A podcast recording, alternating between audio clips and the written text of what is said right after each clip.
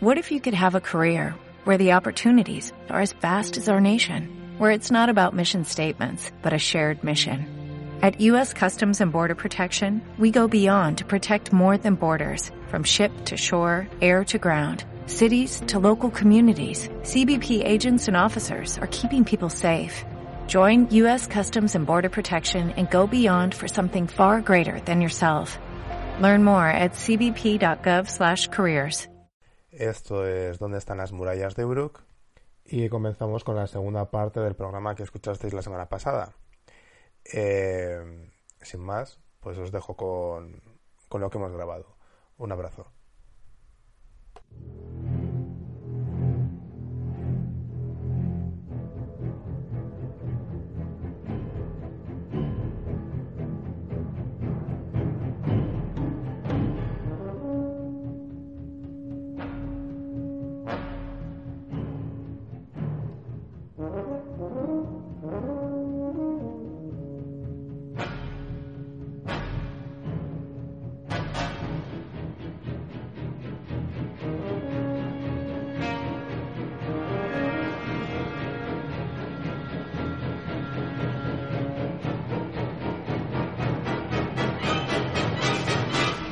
Bueno, pues a mí me tocan ahora tres seguidas, así que lo voy a hacer muy rápido. 2013, 2014 y 2017. Evil Death, Babadook e It. Em, bueno, todas las películas de las que estamos hablando, cualquier día podemos hacer un especial, todas. Porque, joder, cada una se lo merece, o, a lo mejor no se lo merece, en, en el sentido de que se merecerían algo mejor.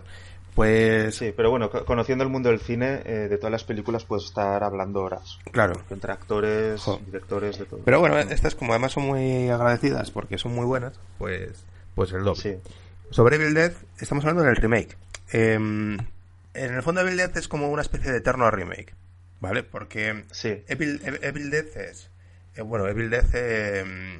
Eh, ¿cómo, ¿cómo, se llama en español? Eh, posesión infernal. Posesión infernal. ¿Verdad? Posesión infernal, vale. Mm. Pues posesión infernal es el trabajo de fin de carrera de Sam Raimi, de final de, exacto, de, estudios, ¿no?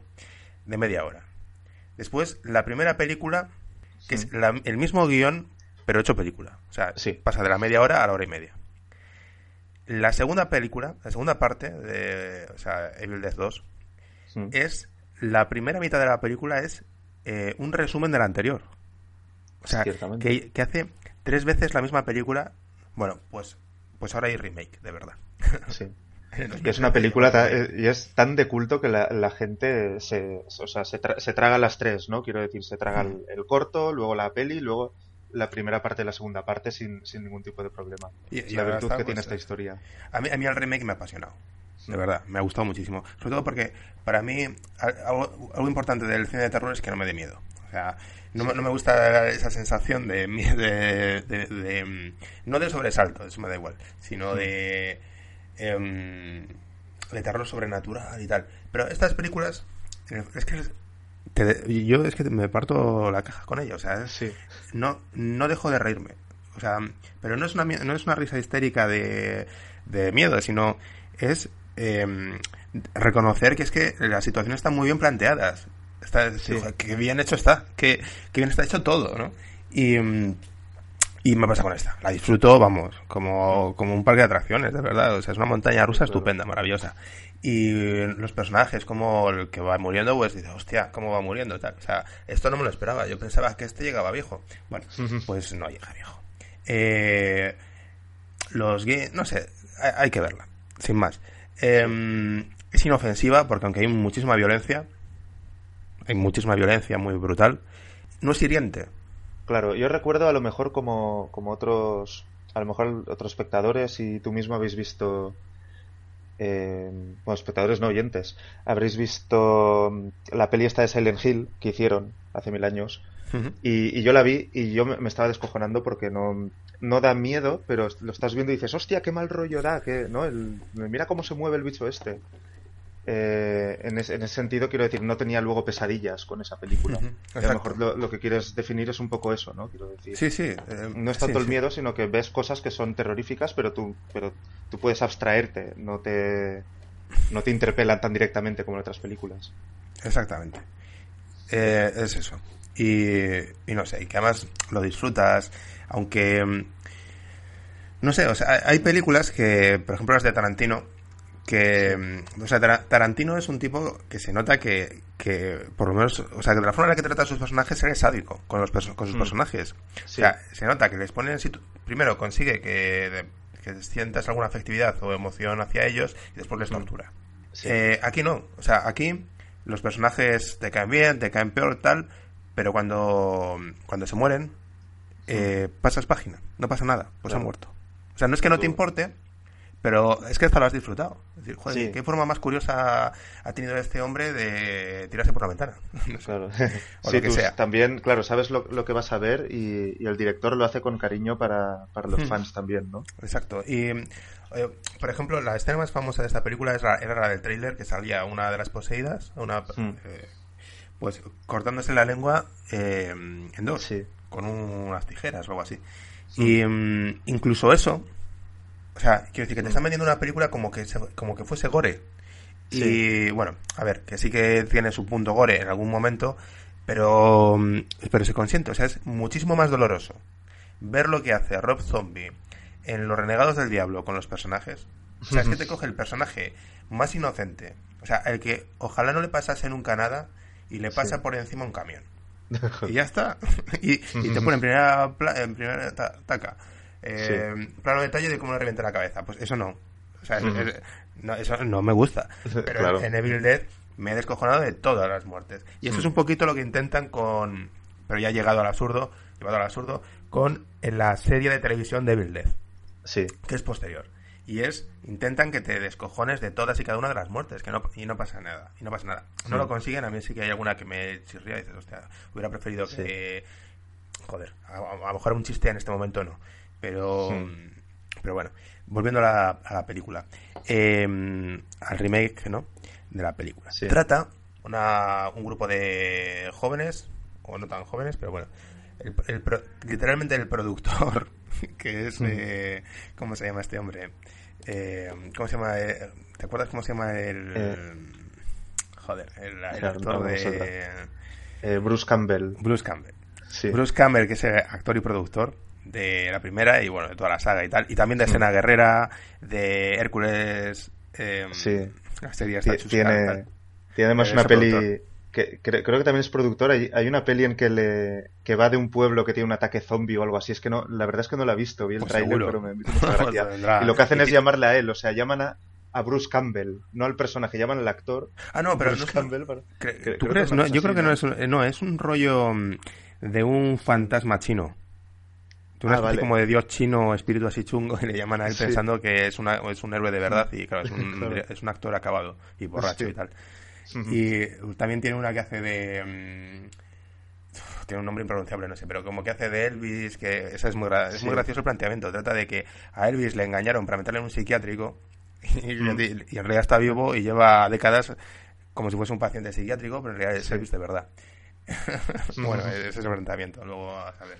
Eh, bueno, Claro. en, en Evil Dead, que no sale Ca- Bruce Campbell, eh, el planteamiento original era pues un clásico, ¿no? Pues un grupo clásico, clásico, o sea, un, Sí. el grupo de adolescentes va a la cabaña maldita, leen un, bueno, en este caso de- invocan el mal sin querer, o queriendo, pero en este caso sin querer, y empiezan a palmar uno detrás de otro. Y además era, estaba muy cogido en aquella época de, del exorcista, se notaba una- mucha influencia de, de esa película. Pero bueno, como que la gente, para la gente es una peli de culto, tiene muy buen recuerdo de ella. Eh, en este remake, en el, en el 2013, es todo lo contrario, la gente ha salido muy escaldada, no le ha gustado a nadie. Ya A mí me parece un peliculón, de verdad. O Mm. sea, y es- fotográficamente, eh, la- lo- cromáticamente, Bueno. o sea, lo- los colores que han Sí, sí. seleccionado, una La fotografía es brutal. Eh, lo- el maquillaje, eh, las interpretaciones, eh, los puntos gore que tienen son, están, eh, joder, eh, coño, que eh, molan, están muy bien. Sí. En fin, muchas cosas. ¿Y mm, de qué trata? Meten un, como, ¿sabes? Le, le, le dan un, un pequeño giro una vuelta, ¿no? una vuelta. Y la vuelta es la siguiente. En esta película trata... eh, ¿Por qué van a, a esa cabaña? Vale, pues van a esa cabaña porque quieren ayudar a desintoxicar a uno de, de las amistades. O sea, uno, una chica del grupo es toxicómana, es heroinómana cocainómana o algo así. No creo que no te entra en detalles. Y eh, han decidido ir a pasar, ser. Eh, han decidido ir a pasar el mono de la chica mm. en esa cabaña para que esté los peores días ahí jodida, pero no tenga oportunidad de drogarse. Mm. Y ella hace el pacto y sí, no sé qué, voy a hacer esto, no sé cuál. Bien. Y em, en mitad de la película eh, invocan al mal, sin querer, otra vez. Sí. Y eh, esta chica va al bosque y básicamente es otra de las escenas famosísimas de la primera película. El bosque eh, la viola. O sea, hay una, una maldad en el bosque que anima mm, a, los árboles o a, las ramas y tal en una ciénaga y, violan a, este personaje. Que también ocurre en la original. Vale, pues esta chica llega ahí toda compungida diciendo, pero ¿es que me acaba de violar el bosque? O sea. Por favor, vámonos de aquí. O sea, que sí, que me quiero desintoxicar, me desintoxico en la ciudad, pero vámonos de esta puta cabaña que está maldita. Claro. Y, y ¿qué le dicen? Dicen, no, no, no, no, no creemos que, o sea, nos estás mintiendo. Nosotros sabemos lo que es mejor para ti y eso incluye atarte aquí y que no te marches. Y y nos vamos a quedar por tu bien en esta cabaña mm. indistintamente. O sea, nosotros sabemos para ti lo que es mejor para ti. Sí. Es, eso es de lo que trata esta película. Y las consecuencias. De nosotros. Eh, o sea, nosotros venimos a ayudarte, pero desde la superioridad mm. de que, de que nosotros sabemos lo que es bueno para ti, no, no, no tú misma. No tú mm. mismo o no tú misma, ¿no? Y creo que eso es un discurso muy actual que está muy de moda. O sea, que es que, bueno, es, atemporal. Y, le añade una profundidad a, la película Que, claro, antes no. Antes era otra cosa. así en ese plano moral me, mola mucho. Me mola mucho. Y, y, luego es que es un descojone de película. O sea, es que cómo va ocurriendo todo. El giro final es saber quién es el protagonista al final. Eso no se mm. sabe. Porque juega, los juega, con los personajes originales, así que tú no sabes quién es el mm. bueno. Bueno, quién, es el héroe, ¿no? Sí. Eh, y es un giro cojonudo, a mí me gusta también mucho. Eh, las mm. situaciones dan miedo, de verdad. O sea, em, están muy planteadas con el terror clásico. Hay sobresaltos, pero tampoco no va de sí, pero claro, es más conceptual, ¿no? De si yo estuviera en esta situación, qué jodido sería. Y sobre todo que es entretenida. Mm. Y, eso ya lo dice todo. Ahora vamos a Babadook, que es otro peliculón brutal. Babadook es una película del 2014. Bueno, y David Leith, el director además, si no recuerdo mal, es argentino. Es mm. latinoamericano, ¿vale? Eh, así que hay un guionista que, a ver si encuentro cómo se llama. A ver. Eh, hay un co-guionista eh, que tiene así como un seudónimo porque es el tipo que ayudó a los otros dos guionistas a escribir la adaptación, el remake en castellano, o sea, en inglés, en ah, inglés porque no es el idioma nativo, original, eh, materno de, del director, mm. por ejemplo, pues claro, pues para adaptar bien los diálogos y que no sonasen raros. Sí. Eh, la dirección es de Federico Álvarez. Este tío, este tío, si os acordáis, hizo muy famoso eh, porque hizo un corto muy amateur de una invasión alienígena, pero quedó muy realista sus efectos especiales. Viene de ahí. Él es eso, él es ese. Em, Ataque de pánico se llamaba el corto. Que le tengo aquí. Ataque de pánico. Y después, pues bueno, pues le han metido a hacer eh, películas entre las que están No Respires, ¿vale? Que es eh, una película que se, ha hecho que se hizo muy famosa en el 2016, 2017, el año pasado también. No está nada mal. No está nada mal.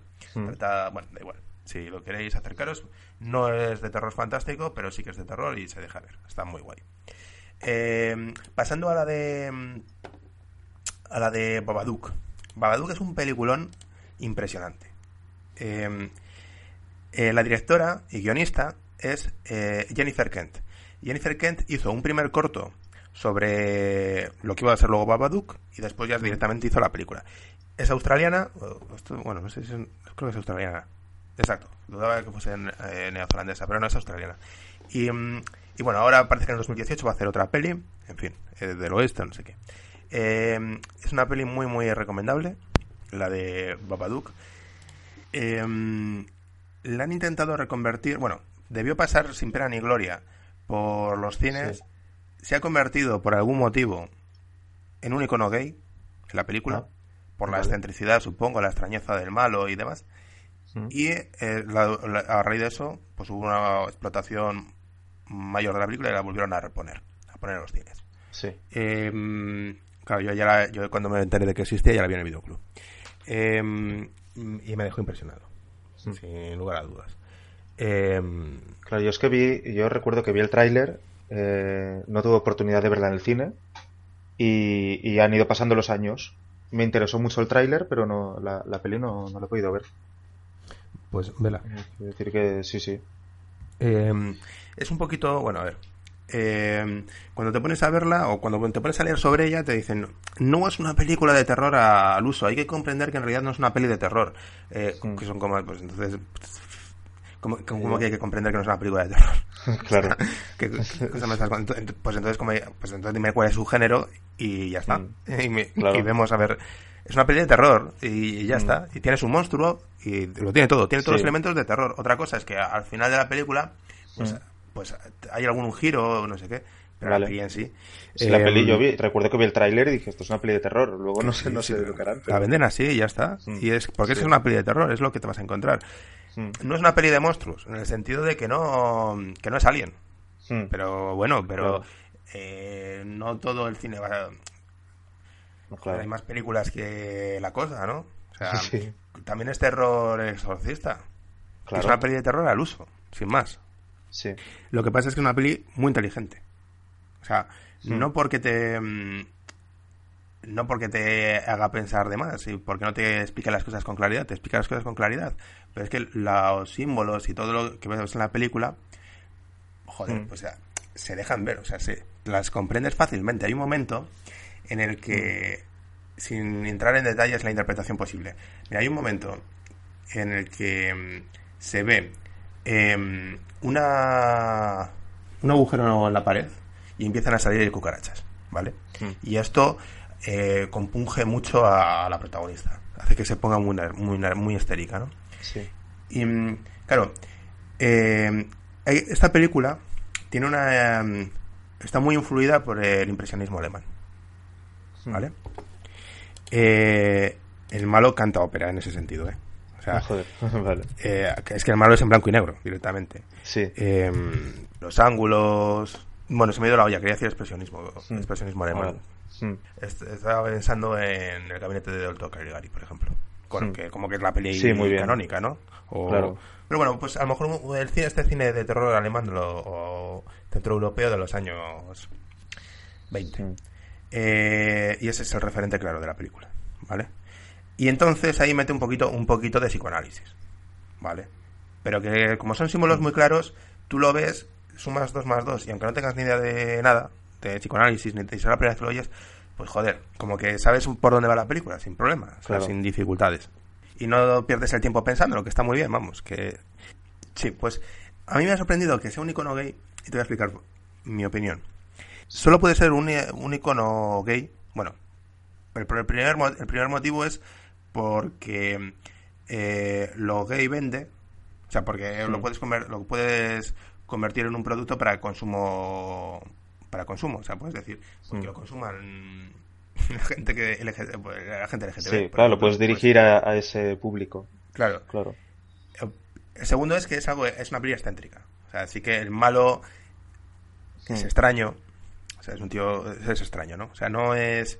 eh, extraño, si no recuerdo mal, era. mm, eh, queer, ¿no? Que- Sí. queer pero. Eh, aunque el malo sea extraño, realmente no es queer.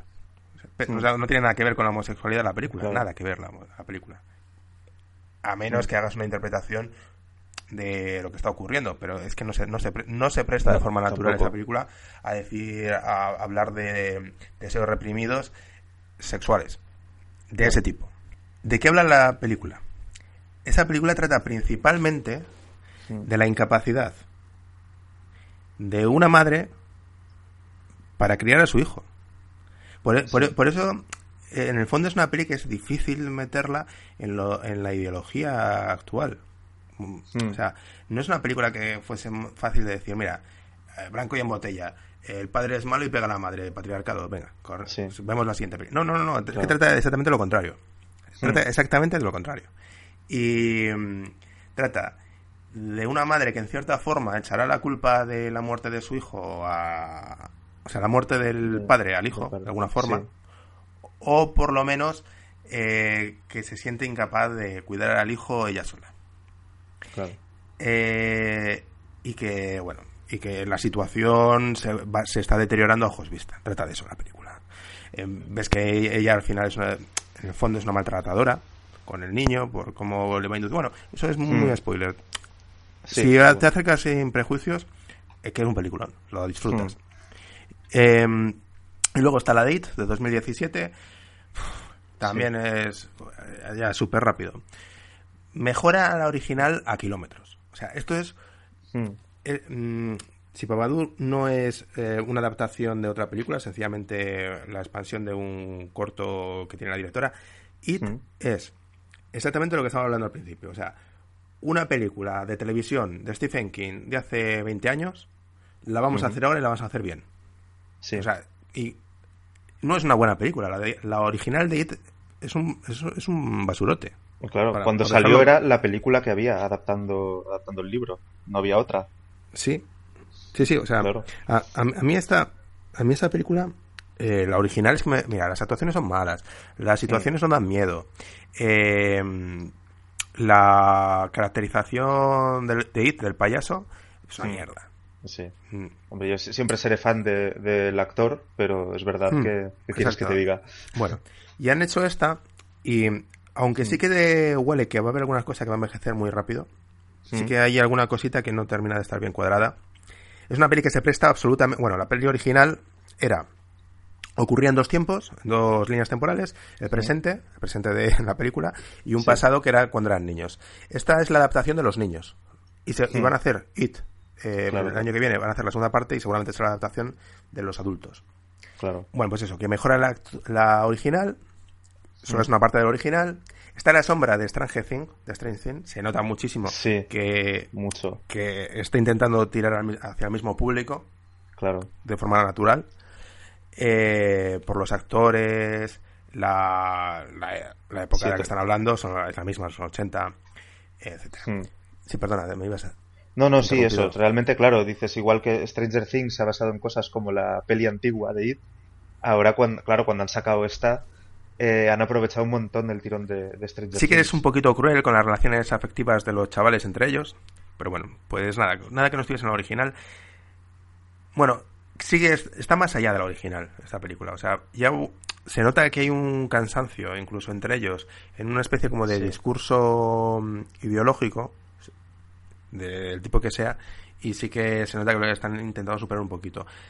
Aunque también es verdad que, por ejemplo, se recalca to- to- topicazos sobre el maltrato en la sociedad. Topi- Topicazos progresistas sobre, Hmm. so- so- sobre las relaciones sociales y demás de, eh, de aquella época y en la actualidad. Em, Hmm. Trata, en el fondo, de esta película de que hay una maldad de la que ya no son conscientes los adultos, pero son partícipes, Hmm. eh, y los niños aún no son partícipes y son conscientes de la falta, bueno, del monstruo. O sea, es lo que trata la película claramente, sin, sin problemas, Sí. ¿no? O sea, trata de que lo- los adultos, las cosas fantásticas que ocurren, no las ven porque en cierta forma se benefician de ello. O sea, ya han sobrevivido a, a eso, el monstruo solo come niños, así que Claro. pues eh, pero en el fondo es una es la ruina de la ciudad. O sea e- esa ciudad no está no tiene toda la vitalidad que debería tener se, va- se está abocada a la extinción porque los adultos que llegan adultos viven bien pero el monstruo eh, it la cosa ¿no? Eh, ello pues le está eh, impidiendo completamente el- un desarrollo moral de la ciudad. Es, es de lo que trataba ya. Eh, la interpretación, la interpretación del acto de, de It, del monstruo, de que es Bill, puede ser Bill, es que siendo mm, no sé si si noruego el hombre este o finlandés, Bill Skargar, puede ser, bueno, como se pronuncia. Este es el, el que hace de monstruo, de It. Sí. Hace un hace un papelón, o sea, de verdad, hace una interpretación mímica cojonuda. Sí, de verdad. Sí, además la Eh, caracterización lo comparas con el, con el payaso antiguo y, y dices, bueno, vale, esto es una cosa más seria. El otro Sí. se ha, Sí, sí. se ha envejecido muy mal. O, no, no, o realmente no sé si cuando salió era así y aparecía así de ridículo. Ya desde Pero el bueno. planteamiento, ya desde el planteamiento, cuando está la escena del barco, o sea, hay un niño que coge, hace con papiroflexia un barquito y lo echa a nadar en, a- en un riachuelo. Ya con esa escena, que además es muy, o sea, quiero decir, es una peli de terror, pero entiendo que es una peli de terror es divertida. O sea, Claro. te lo pasas bien, joder, si no, no vas al cine. Sí, sí, no, Pues claro. esa- o sea, ¿cómo está ocurriendo todo? ¿Cómo, ¿Cómo ves que el payaso engaña al niño o lo intenta? Enorme. Y la- le- sobre todo la interpretación, la cara que pone el payaso. Es que mola mucho. Es que mola mucho. No, ahí no hay más. Eh, sí que es verdad que a lo mejor pierdes alguna vez el hilo, pero bueno, o sea que, que no es una peli redonda ni mucho menos. Por ejemplo, el chaval negro, eh, claro, dices, joder, esta película pues tendrá que hacer lo suyo por, por integrar, ¿no? Hmm. Y, y va en esa línea, ¿no?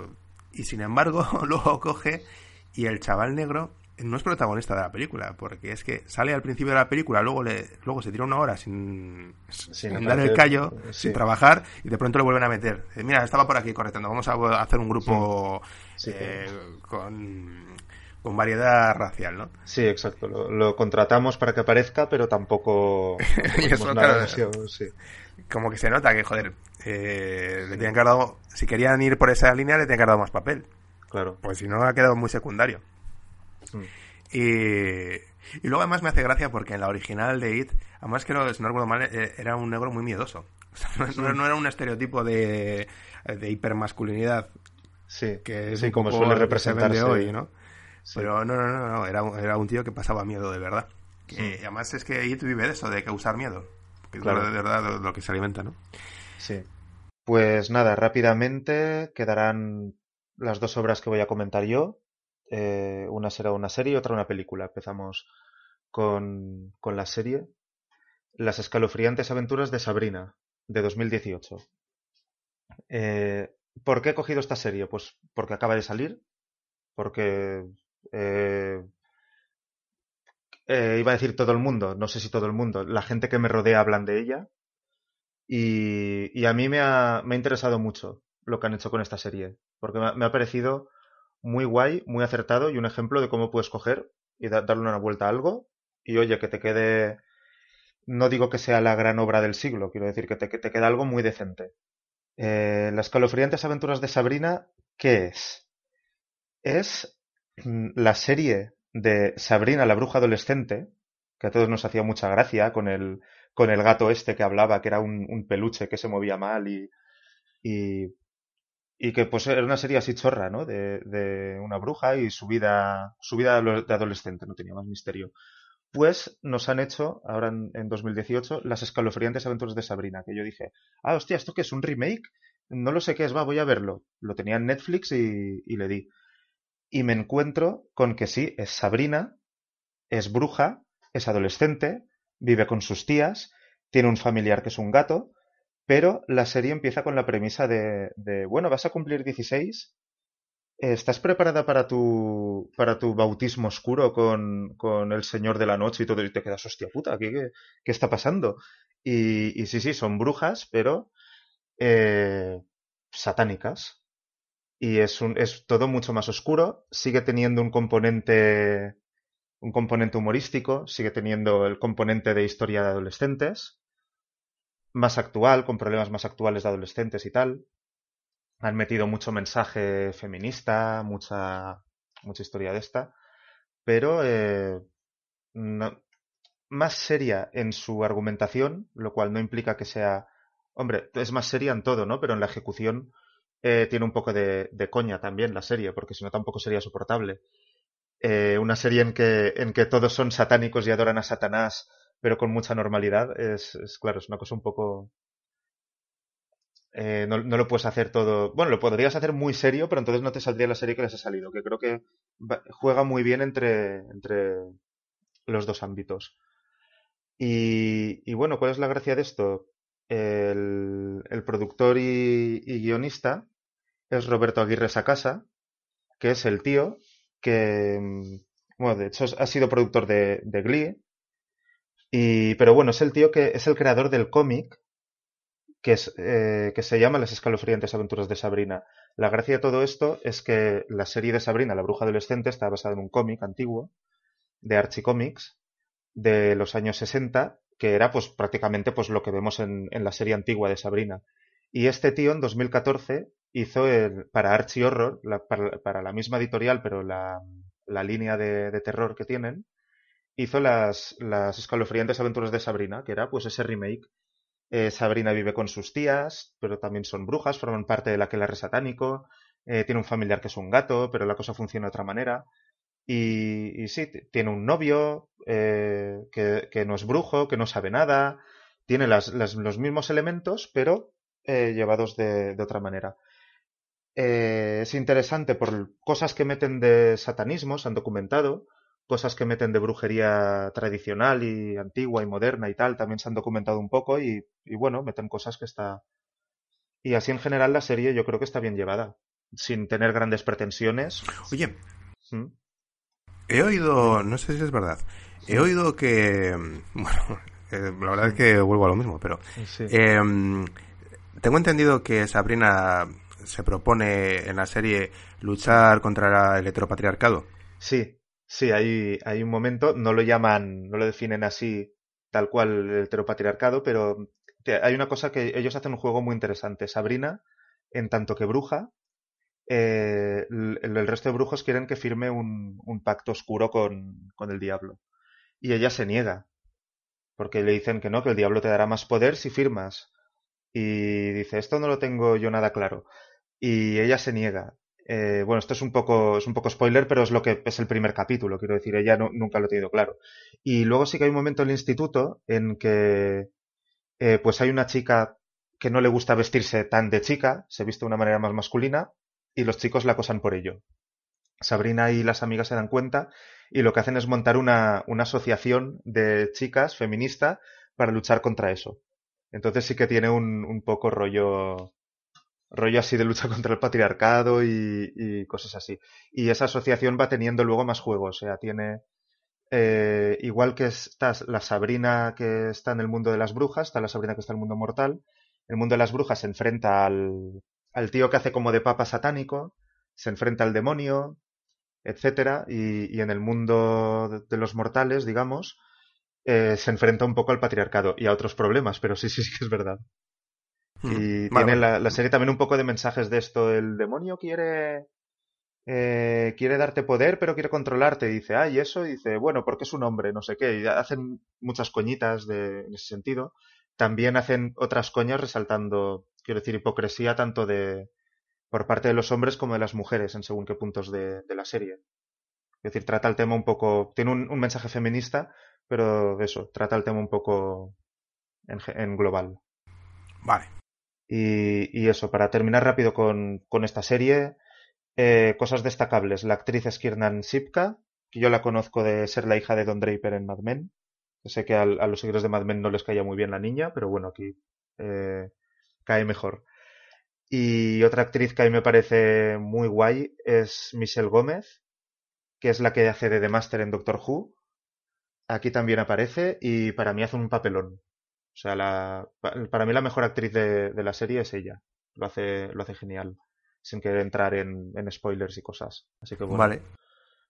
Y luego está. Y luego eh, tenemos Un lugar tranquilo, que es la película. La vi este viernes, me la acababan de recomendar porque mi novia estaba en YouTube y le recomendó, YouTube le recomendó un vídeo.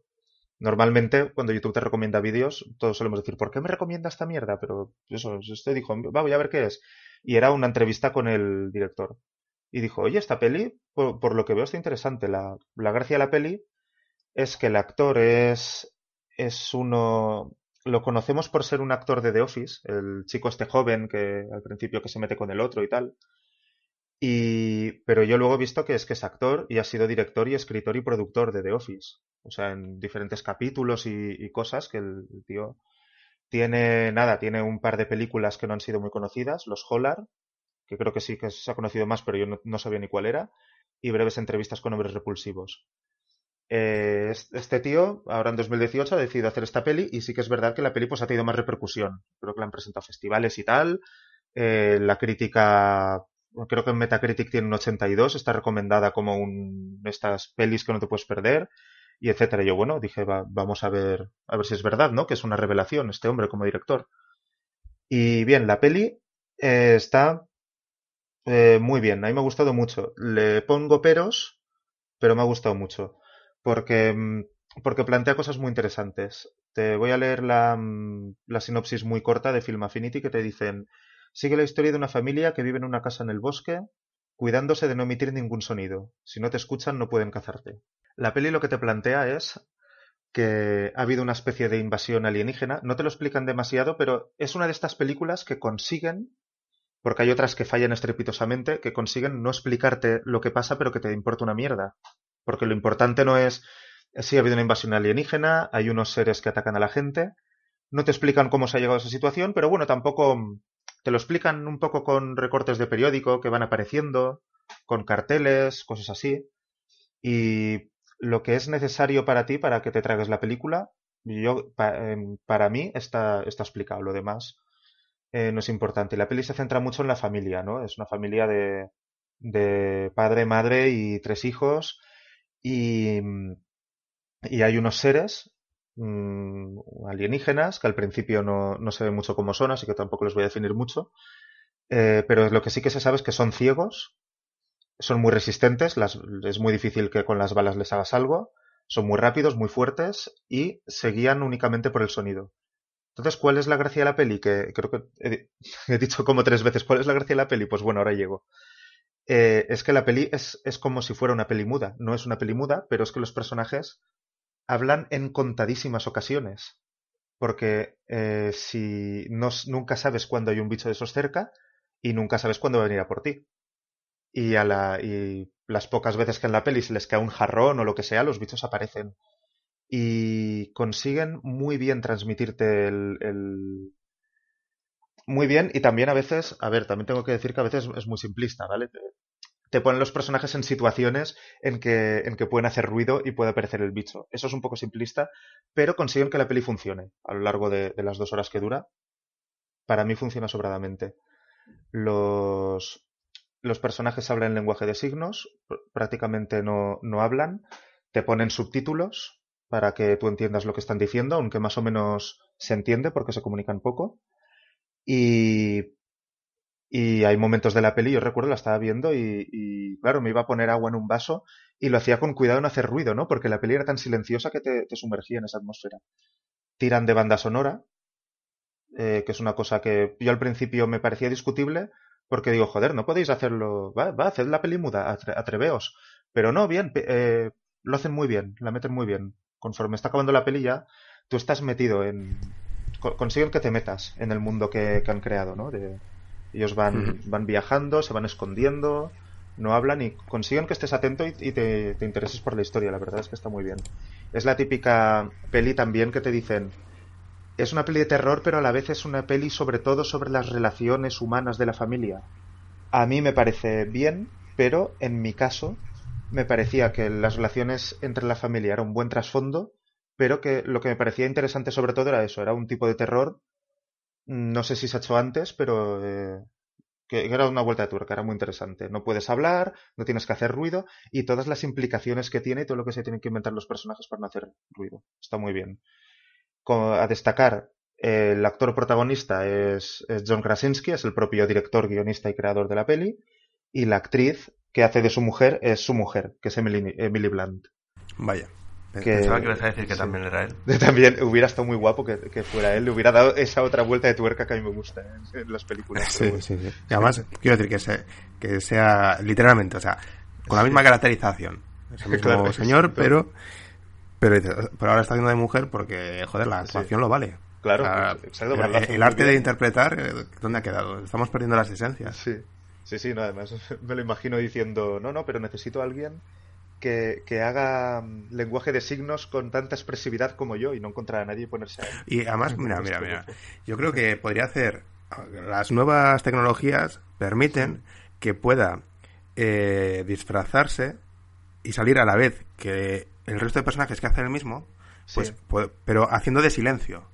O sea, con un traje que, simbolice, que simbolice el silencio, como una especie o un traje blanco, negro, pero con un cartel que es Exacto. Y el, tío por detrás y tal. La vi hace poco, la vi mm. hace un medio año tal. Me pareció televisiva. ¿Puede ser de Netflix? No. Eh, no, no. Yo de hecho la, he tenido que descargar porque no la encontraba. Ah, llegó al videoclub. Bueno, sí. Yo sigo yendo por allí. Sí. Es lo que digo, no me parece como película mm, así de, de buah, es la caña. No, es, es que como le dan esa, ese toque, ¿no? De no puedes hablar, cómo lo resuelven, me, me parece interesante. Pero vamos, bueno, pues yo creo que lo, vamos a dejar de aquí. Eh, nos despedimos y nada, hasta la próxima, que va a ser dentro de poco. Sí, exacto. Esperamos eh, a partir de ahora, no sé si empezaremos ya la semana que viene, pero a partir de que empecemos, nuestra intención es, es hacer uno por semana. Así que veremos. Vale. Muy bien, pues venga, chao. Nos despedimos. Adiós.